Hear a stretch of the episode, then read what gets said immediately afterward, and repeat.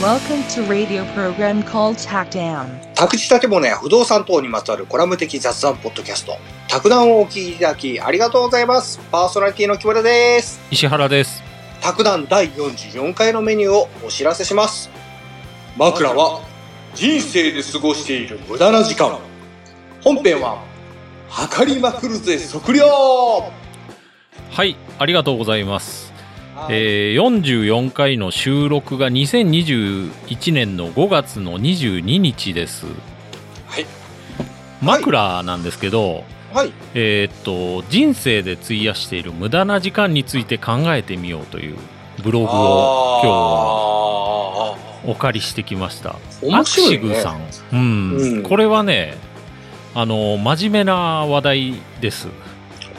あそうなの、そうですね。はい。へえ、 まはい、あの真面目な話題ですほうほうほう意識高い話題ですあ意識高い系はいそうですねついていけるかなねえ頑張ってついてきてくださ いえーこの記事では、はい人生の無無駄な時間について考えますで人生、まあ、80年ですよね、とで365日で計算すると2万9200日とで時間でいうと70万時間だそうですわただ70万しか、はあええ8時間寝るんで大体、うんうんうん、で使える人が40歳の人なら、うん残り12万時間にななりますと、うんうんうんうん人生70万時間のうちもう活動できる時間は40歳の人で12万時間しか残ってないよとあそうなんだでそういう人がうん1日2時間無駄な時間を過ごしたりすると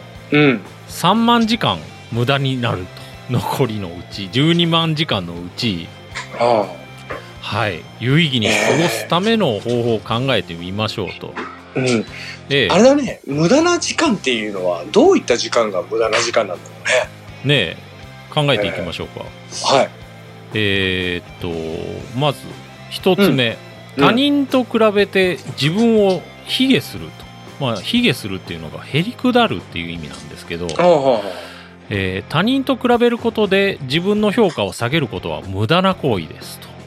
まあ確かにねそうだ、えー劣等感に苛まれることは誰にでもあることですがまあそんなことをしていても何の進歩もありませんとうんうんうんで比較することで気分が落ち込んで何も手につかないというような時間は、うん全くの無駄と言えるでしょうそりゃそうだ無駄だそれ とはいえーっでともあれだ次よがねねうんなんか劣等感を持ってさ、はいそれにまあなんか悩んでるというか、うんうん、考えてる人って結構いるんだろうねそうでしょうねねえ本当多いんでしょうねうーうんんそう思いす。ますわいやもうまあ本当そ無れ駄はだわ。もう、うん、次他人からどう思われるかを自分の行動基準にしている、ああ、はあはあはあはあ。人間人から好かれたいと思うのは自然な感情ですうんうんうんうん人から嫌われたくないというのも同じですうんうんう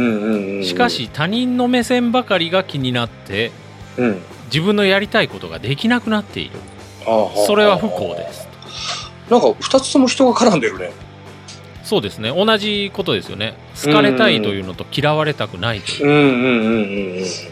ああの2つともというのがさっきの卑下するとそうそうそうそう。えーで周囲の反応を気にするあまりうん。他人に嫌われないための行動にばかり時間を使っている人は時間を無駄に使っているああはあはあはあはとあ。どうですか木村さんあれだね。はいあの無駄な時間って最初そのタイトルというか聞いたときに。えあの漫画を読む時間とか そういったのかと思ったらそういうやつなんだえそれも出てきますよあそうなのはい 大丈夫です次うんえっ、と行動をするのではなくうんただ心配しているああはあはあはあはあこれも無駄な時間ですよとえこれ漠然的な不安からのやつかなそうでしょうねあのあー行動に移さずにうん心配しているだけではあ現状は何も変わらないとまあねで不安なこととか心配なことがあったら少しでも解消するために行動を起こしましょうと、ああはあはあはあはあうんはい次やりたくないことをひたすら続けている時間 これ例えやばどんなことなんだろうやりたくないやりたいことだけをやるのは無理だけど人生の中で、うんうんやりたくないことをうん、続けるのも不幸ですとああ石原さんさあの、はいほら資格勉強してるがはいあれってどうなの結構モチベーションがあってやるから、うん結構こうこう前向きに取り組める時間うーんそうですねあそうなんだはいもう前向き勉強うん前向きねそうですねねえ、まああうのん大人になってする勉強ってさはいなんかあの子供の時の勉強となんか違うらしいが、はあうんとそのやっぱなんかモチベーションとかが、うん子供の時っていうのはなんかどちらかというとやらされてる感があってそうですね大人になってるこうやる、えー勉強っていうのはなんかどういったらいいかなあの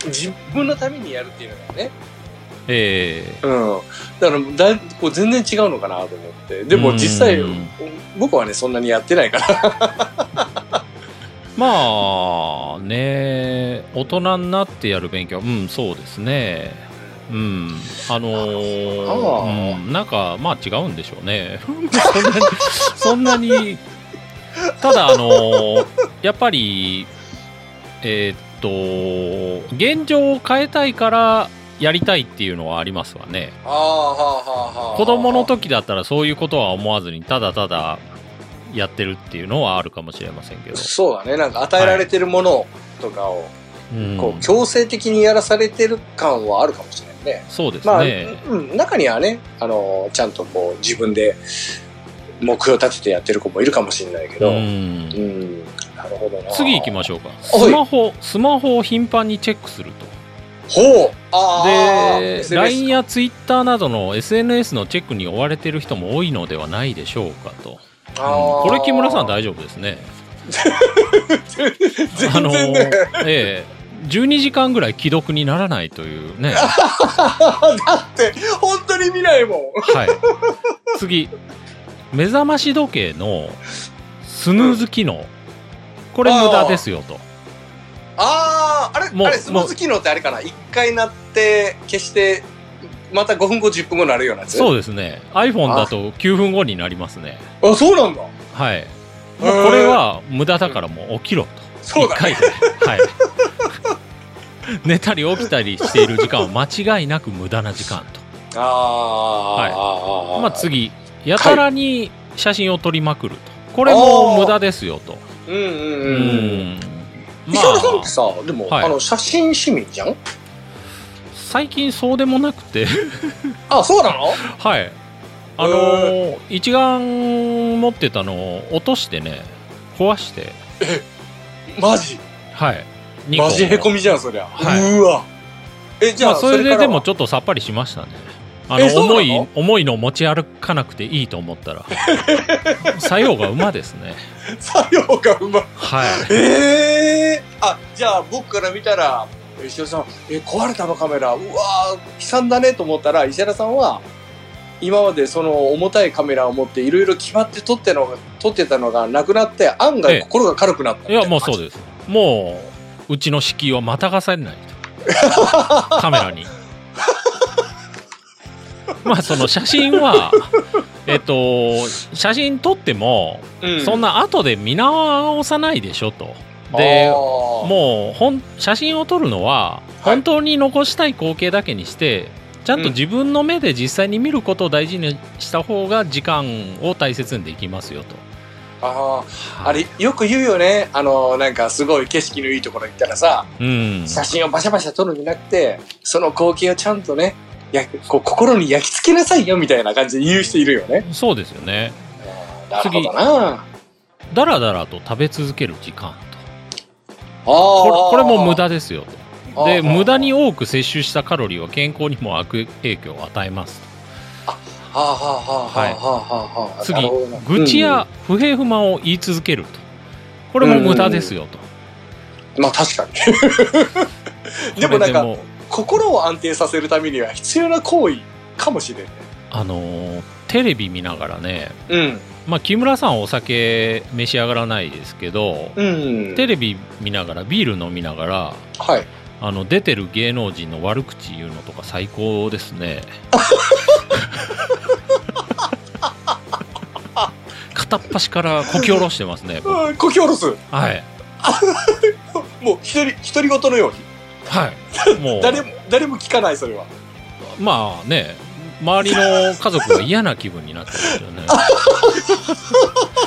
まあ次朝の貴重な時間を無駄に過ごすとこれも無駄ですよとあえその朝の貴重な時間っていうのはどんな時間なのえっと朝起きてもうんしばらくは頭がぼーっとして何もできないという人もいるいると思いますけどこれは非常にもったいないと朝起きたばかりの時間はうん頭がリフレッシュされていて勉強などをするのに一番適した時間ですと、あこれ前石原さんが前こういう話あたりましたよね言ってたねうんやっぱり朝勉強するのが一番いいんだそう思いますねもあう朝起きたら顔を洗ったり、ーうん軽い運動をしてうん早く頭をすっきりさせてうんゴールデンタイムを有効に使いましょうとああれなんだね一回頭に血を巡らしてからやる方がいいってうんなるほどなでもうちょっと見直してほしい無駄な時間っていうのがあって、うんこれもうちょっとねレベルが下がってきててねははえっ、とまずゲゲゲームなどでゲームなどでスマホをいじって過ごす時間これはもう見直してよおおほうほうほうほとうスマホゲームはどこでも遊べてしまうので、うんもう一度夢中になってしまったら費やす時間を膨大なものになりかねませんとあーでスマホゲームを通じて得たものが人生において役に立つことは、うんまあうんないないよねと書いてますね。あーあーあーあーあー石原さんさあのーほらたまにこうテレビでも話題になる課金はい、あれってうーんあのーそのゲームで課金して結局そのゲームがこう配信されなくなることがあるのかなはいはい はいあれってさすっごい課金する人おるんだろえねえー、何百万廃課金って言うんですよあれあはそうなはのいはいのところにね廃人の廃を廃人っていうのがまああのねもうダメな人の廃を当てはめてであの高い低いの廃とかかっててあ廃課金ーあれってどうなんかねその時楽しかったかもしれんけどうーんねえ、たぶん、たぶん、1000あ円れも2000円だっねたら、ね、い言い分はありますよねあの課金する人の言い分はねあ、あんだ。うんなんかその逆に無課金無課金で楽しむっていう人もいてあ、で課金する人は無課金の人のことを、うん。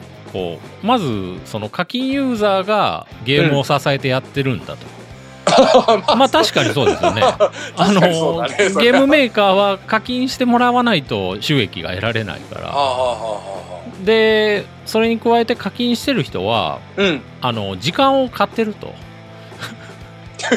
あのレベル上げとかまあ僕もちょっとよくわかんないんですけどまあ課金すればレベルが上がるとかはそういう感じだと思うんですよねあ。それをもうちまちまやらずにうん。金に物言わして、うん。うん、無駄な時間を過ごさないようにしてるというのがまあ課金ユーザーの言い分というかああ、うんじゃあ、あれなんだね。あの、課金をしてる人は、実を言うと無駄な時間を過ごしてないんだね。うん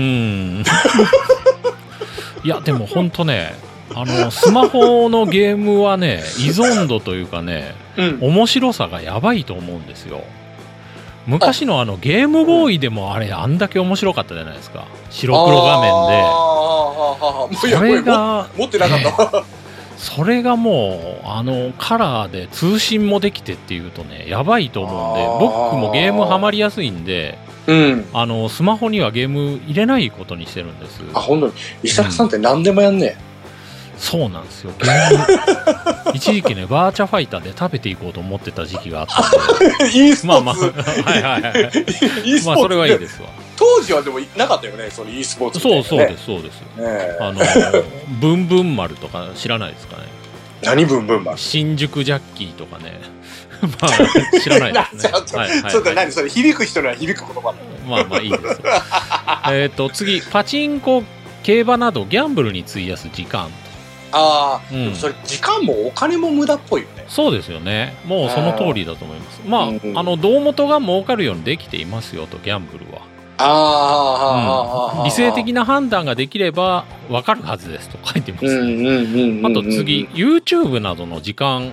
あ YouTube などの動画を視聴する時間ほうほうほう、とうんあこれでも結構見てしまうなうんあそうですか見てしまうええこれもまあダラダラと主張しがちと確かにダラダラと見てしまううんうんあのー物理エンジンとかあるんですよね YouTube の中に何それ例えばあのハイジのブランコですかねあの長さのあはいああいうのを実際にあの長さで作ったらどういう動きをするかっていうのをあの物理的にシミュレーションするページがあってああんなあーのおもろいですよあと等身大のガンダムを作ってどうのこうのとかね、あああれあれ面白い面白いうん、見ちゃうんよ、ええ見ちゃう、まあしかもそうんうん、それも無駄ですよと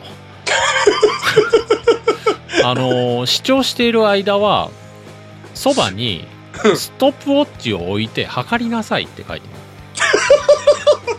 ます僕 YouTube もだからなるべくもうアプリ立ち上げないようにはしてますねえじゃあ僕これから YouTube 見るときにストップウォッチ立ち上げとかないといけないのそうですね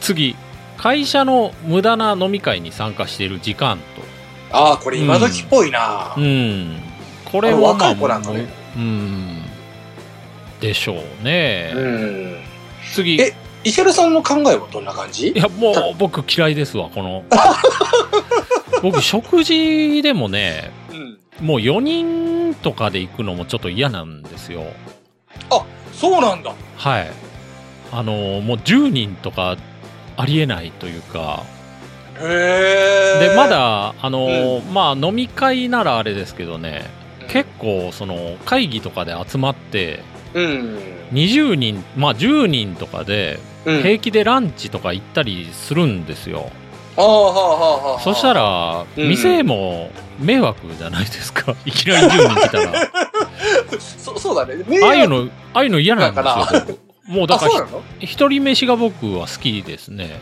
あお一人様はいえお一人様でどこでも行けるタイプええそうですねあそうなんだ うんだからえ周りの人は多分すごく嫌な気分になってる またあいつ単独行動しやがっててていうかあの空気読まない系そうそうそうそう そ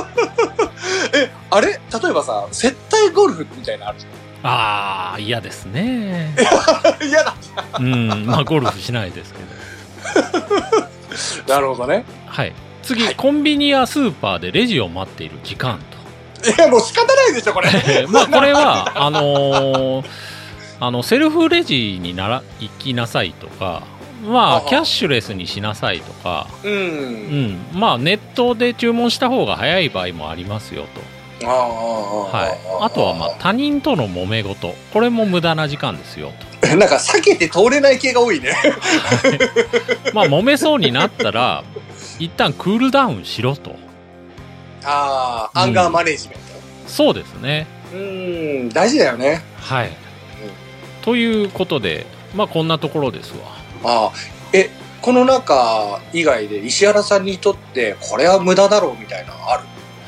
うーんなあ難しいですね うん実を言うとね、はあいの例えばさえっ、と朝ぼーっとしたりする時間とか、はいあとこの YouTube をダラダラしこう見るとかテレビをダラダラ見てしまう時間って、はいまあ無駄だけど結構必要な時間なんかなって思ってしまうこともあるんよね。うーんなんかあのほら結局この忙しいが今、はいはい、ねえはい、そういったのでなんか心を整えてるんかなとか思ってしまうこともあまる。ああのーニコチン中毒の人も同じようなことをおっしゃいますよね。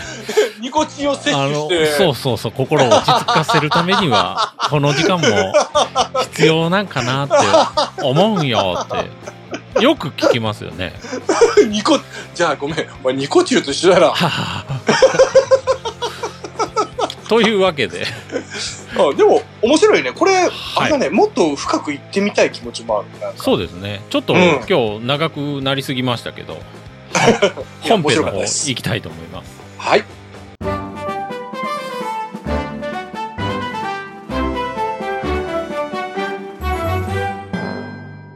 えー44回の本編は、測量を取り上げていきたいと思います。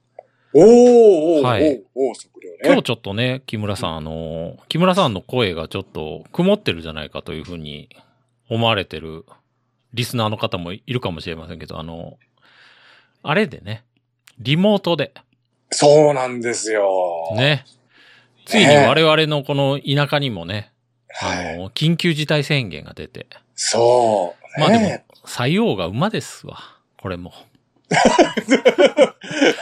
もうひょっとしたらこのリモートをやったことが今度何かに役に立つかもしれないしと。まあね、ううんん。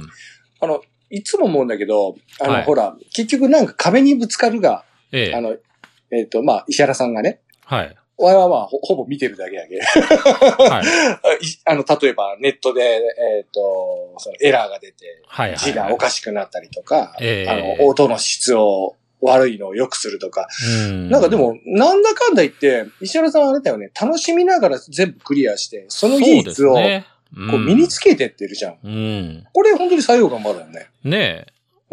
うん。 iPhone の修理は進めないですけ どね。何でもやるねよ。 Wikipedia のページから、うん。うん。あの、測量、行きましょうか。うんはい測量、まあ、誰でもやってもいいですよと、基本的には。ただ、ああそうなのの、うんええ、ただ、あの、陶器を目的とした測量は、うん。あの方しかできないんですけど、わかりますああの方ですね。はい。あの例の、あの、ああの、前やったやつ。 名前、名前分か出っててこな、ないい分かが。ってない。いやいやいやいや、あの、と、土地がつ きます。うん。土地と家屋がついて、調査士がつきますけど。わかりま すあか、わかりますよ。土地家屋調査士。士。はい。ほはらい、そうです。はい。すんなり出てきた。陶器を目的とした測量は土地家屋調査士でなければ行うことができないと。 はい。で、あの遊びで測量するのはどうぞって書いてます。うん。でもね、それ言われなくてもす、そうだよね。 まあそうですね。そりゃそうだよって。あの測量の種類いろいろあって、はい。まあ分類として4つに分類できますよと。ほうで、測地測量、地形測量、平面測量、うん測地学的測量と。うん、これ、細かく触れていってもいいんですけど、はい。うん、まあ多分わからない。うんわかん ない。なんか、はいあれ、えっ、と、その A 地点から B 地点はこの高低差があるとか、ここは真っ平らですよとか、うん面積ちょ。ちょっと読んでいきましょうか。ああ、いいですか測地測量っていうのは、うん。まあ国土などの広範囲を対象とする測量ですよと。おーおーおうん、で、誤差の目標がーうん。誤差が3あ100万分の1程度と。で、地球平面、地球の表面がうん。平面でないことを考慮考慮して行うと。ああ。これすごい。いですよね。もうわかんないですよね。うん。でもそれよっぽど広大なんだね。でね、あの、うんその測地測量の中に、うん。三角測量とか、うん。多角測量とか、うん。三辺測量っていうのがあります。おーはもい。う三ちょ三と、三角測量は後で取り上げていきますわ。うん。ちょっともうつまずき始めたな、僕。あとはね、GNSS 測量って言って、これはあの GPS でやるみたいですああ、ね。はあ、はあ。前あ言と、うよだね。水準測量って言って、これ高さを測る測量、あー高さを求めると。ううんん。そこら辺がまあ測地測量ですよと。うん、うん、うん。で、今度ね、その4つのうちの2番目の地形測量っていうのは、はい。あのーデータをとか写真をもとに地図を作成する測量と。うーん。で、これもね、まあ、平板測量っていうのがあったり、平面、平板測量ってなんか昔はよくやってたみたいですけどね。うん。あのの、ー、板を土地のところに持ってきて、うん。で、その紐引っ張ったのと、うん同じ角度で、で、まあなんか100分の1とかでやるんですかね。同じようにこう板に線引いていくと。へえ。あ、あれだね。なんか、ちょっと原始的だね。いやそうそう、すごい原始的でね。あの、天候条件が悪いとできない とか、あと精密さに欠けると。 そうだね。ええ。で、い今はあの、前のトータルステーションって200万するやつあったじゃないですか。うん。あれが普及してきたからあまり使われることがないと。あーでも今も結構昔のね、図面とか出したらね、そのうん平板測量でやったんだろうなっていう図面がやっぱ出てきますわね。たくさん出てきます。あ、そうなんだ。はい。これあれなんかね、ずーっとそれでこう、え、この、この土地をやって、その隣の土地もやって、その隣の土地もそれで平板測量でずーっとやってると、 はい。最終的にだいぶずれてんじゃないのうーん。あのーそれこそね、うん。えーっと、登記情報出したら、はい。登記情報に、あのー僕ら、キリ図って言うんですけど、うん。その、地図みたいなのが出てくるんですけど、はあはあ。それとか本当そういう断片の組み合わせでね、うん。なんか実際の形と全然違うようなのが出てきますわ。へえで、なんとなくこれかなみたいな感じでね。ー。あ、そうまなあんだ。まああ、それはまた今度ゆっくりやりましょうか。あー、はい。で、写真測量っていうのもあって、うん。その地形測量のうちに、それはまあ写真を元にして測ると。ああ。うん。あと平面す、平面測量っていうのもあって、うん。それは狭い地域を測るときに、うん。その地球の丸さを考慮せずに測ることを平面測量っていうらしいです。ああ、だからもう、基本的には地球の丸さをもう考慮すると。うん あの、あれだね、地球の丸さを体感できる、その、測量って、一体どのくらいの規模なんだろうね。うーん。ねねえ。すごいね。だってたこう体感したことないわ。うん。ね歴史行きましょうか。えあはい。紀元前3000年前のエジプトから存在してたと、測 量は。とんでもないな。これ、東京法経学院のページです。へえ。えーっと、まあ、現在は、あの、氾濫しなくなったあの、ナイル川っていうのが、アスワンハイダムができて氾濫しなくなったんですけど、うん。で、ダムができる前はもう毎年氾濫してたと。ああああでああああ紀元前3000年前のエジプトうん。では、氾濫するたびにその、区画がめちゃくちゃになるので、うんうん。氾濫しちゃ測量し、みたいなのを繰り返して た。それで上手になったんでしょうね、あれ、あ測量の、あれが、。土手を築くとかそういったあれはいい至らないんだね。そうそうそうそう。まあ、アスワンハイダムを作ったと。最終的には。 は。でも、紀元前2500年頃には、うん。水準測定器とか、うん。垂直測定器とか、あと定規とか、もう機器が使われてたと。で、えそれ、それ使って、あピラミッドを作ったと。あ。へえ。で、ピラミッドは完全な水平が保たれてますよと。まあ、すごいですね。それ2500年前じゃろ紀元前ですからね。ええ。っ今から4500年前。ていうかさ、はい。あの、その時日本ってどんな感じだったんだろうね。どんぐりですね。どんぐり集めて、あれかな、あの、川の腰巻きとかして、うん。まあ多実分際わからないですけどね。ええすごいね。うん。まあでも、どうなんでしょうね。米とか、まあ日本はわからないですわ。え、あれ、米とか弥生時代とか時代とか、あんな時入ってきたんだかそうですよら。うね。ん。で、そのピラミッドのうん。東西南北の誤差っていうのも、うん。 1センチ以内らしいです。で、それもすごいですよね。あんな巨大なものがええ石原さん、今すっごいなんかね、目から鱗だけど、そりゃ測量がないと、あのピラミッド建てれんわ。ああ、まあそうですよね。あああの、ちょっと歪んでたらもう崩れてるかもしれないですよね。そうだ。ね。だって、うん。こう積み上げることに水平を出していくんだろうん。ああ、すごい。なるほど。 で、あのー紀元前4世紀頃のギリシャで、うん。あ、もう地球これ丸いわというの分かったと。奴らは。で、はあえ奴ら分かってたと。あで、もう、そういうのを考慮してたと。紀元前4世紀にね。あああで、16世紀に入ると、うん。あの、コンパスとか三角測量の技術が確立して、うん正確な地図が作れるようになったと。 三角測量っていうのが便利みたいで、うん。その一辺の正確な長さを求めて、うん。で、その両端から、こう、次の点をうん。角度を測ると、うん。二つの角度をね、うん。そしたらその点までの距離もわかるっていう仕組みなんですよね。へえ、こ ま、またまた、ここの頃の日本は、まだまだだよね。えーっとね、 日本の測量。うん聖徳太子の頃の7世紀初頭は、ん。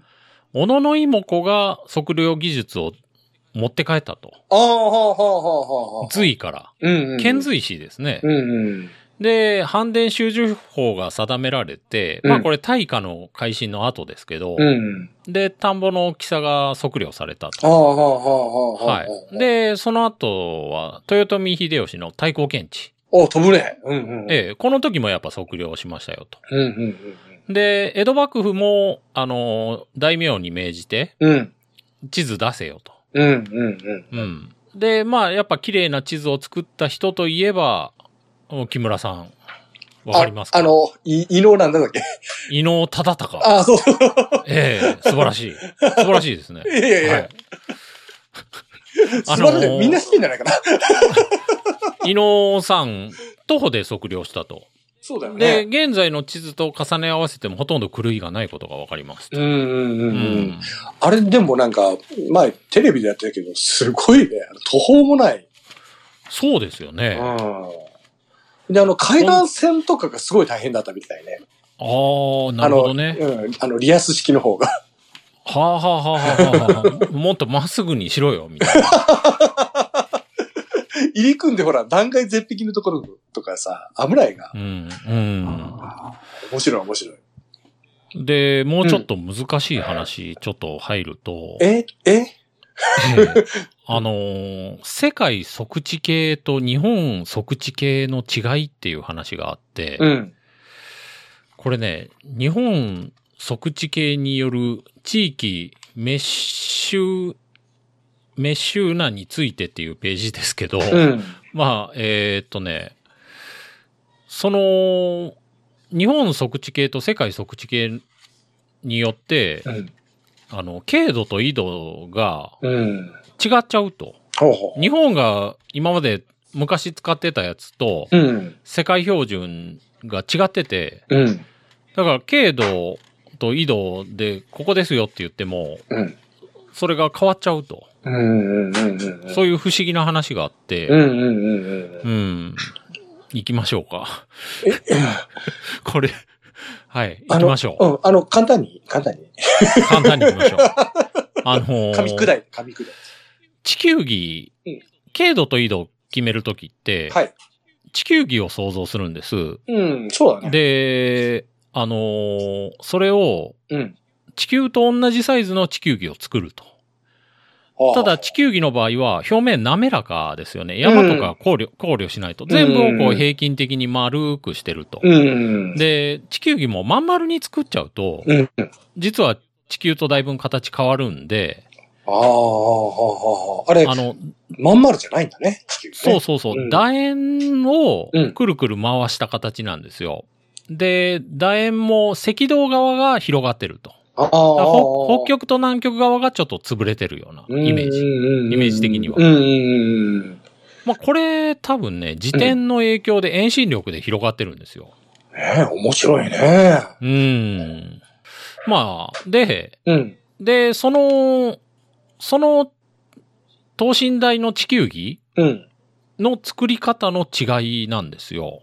で、日本がもともと使ってたのがう、ん。ドイツに習って、うん。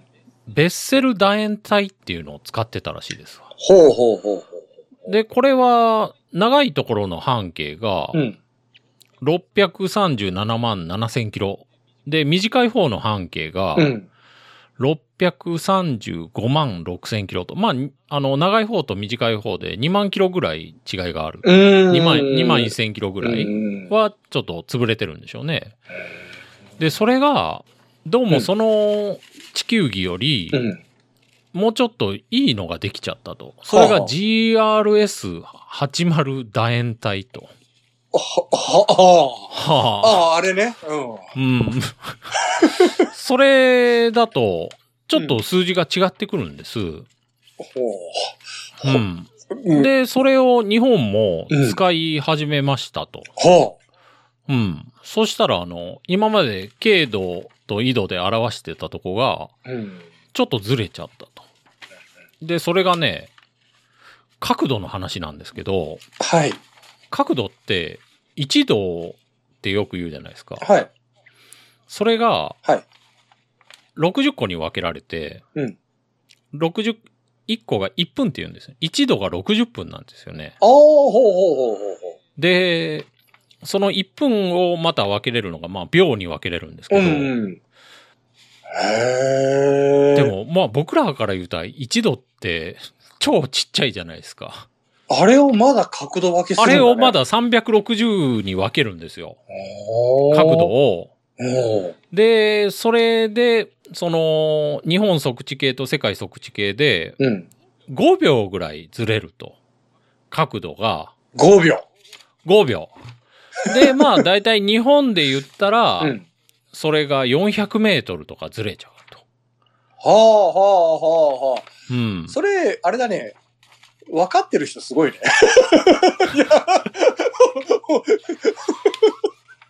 すごい話ですよ ね、こあの、普通に、あ、それ分かっちゃうんだと思ったよ、今。れ。うん。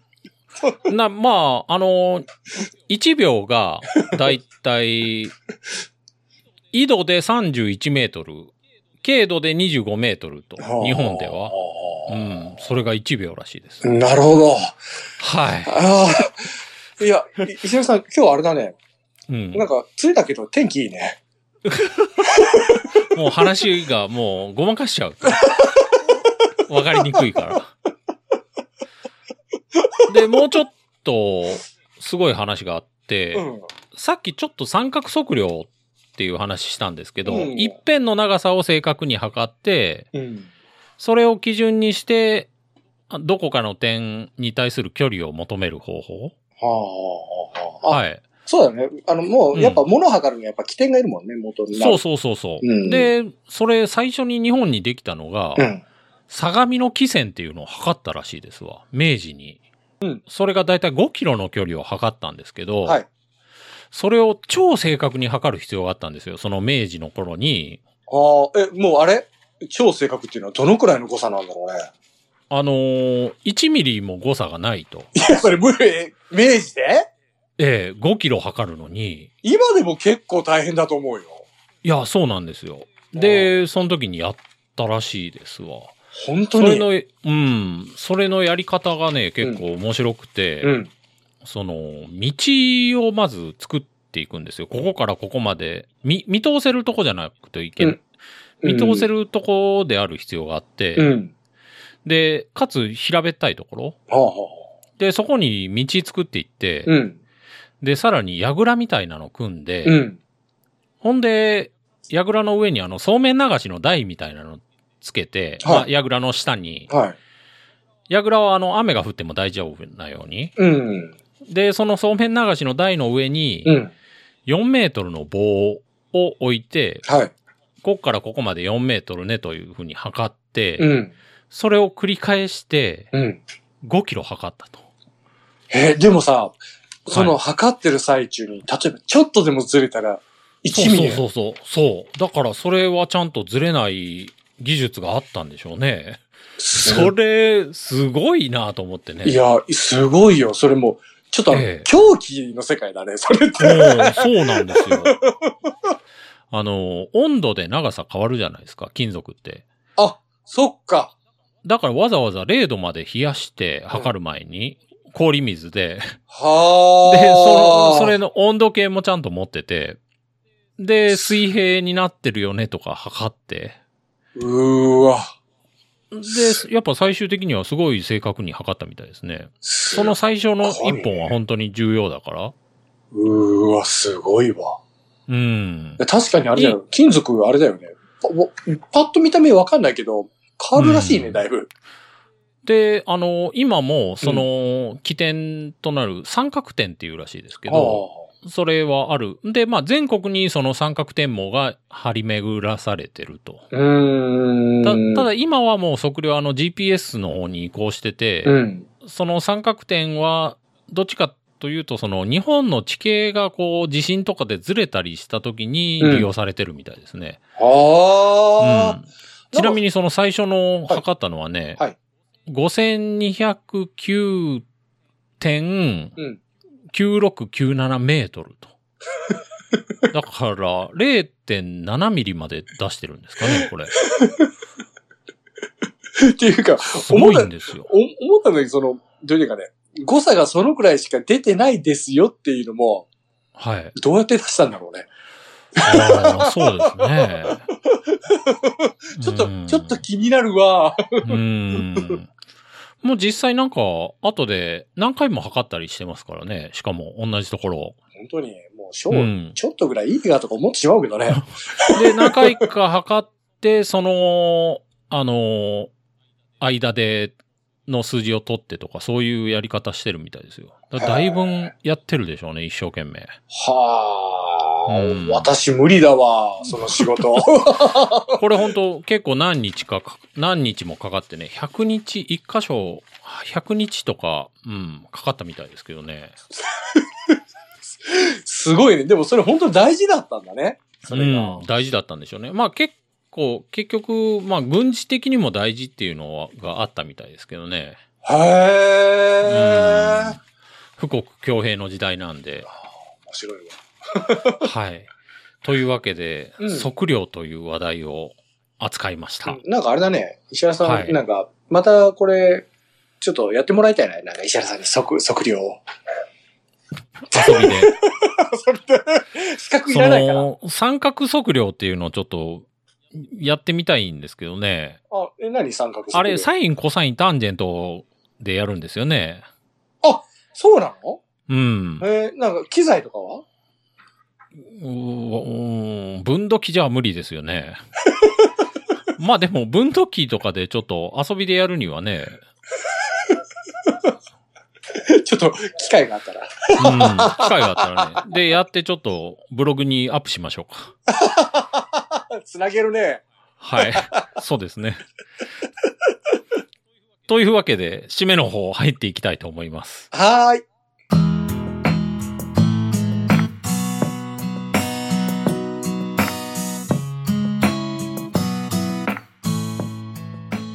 はい、あのー初めてのオンライン収録ということで、ううん、む、む難しいですね。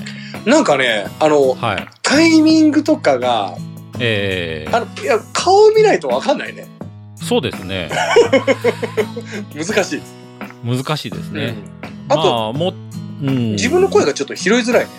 うん、そうらしいですね。うん。あのーヘッドホンから自分の声は聞こえてこないと。あ、そうそうそうそう。結え局ーヘッドホンで蓋されてるような感じだから、うん。声のボやりリューにムとかくいですね。やりにくいね。はい。これ噛んじゃ早いうよ。とこあの、あれが 噛んじゃいますね。噛んじゃうよ、これ。はい。こ困りますね。普段は噛まない木村さんが噛むとなると。ね温度困っちゃうよ。え。もうねえ、いいいかコロナの方もね、 いい加減にね、ちょっと空気読めっていう感じで。はい。じゃあ、終わりのセリフの方はよろしいでしょうか。あ、うん、噛んだどうしよう。あはい。はい頑張ってください。はい。今回もお聞きいただきありがとうございました。皆様からのいろいろなお便りをホームページでお待ちしています。タクダンは月曜日と木曜日の週2回配信します。では次回もポッドキャストでお会いしましょう。さようなら。さよなら。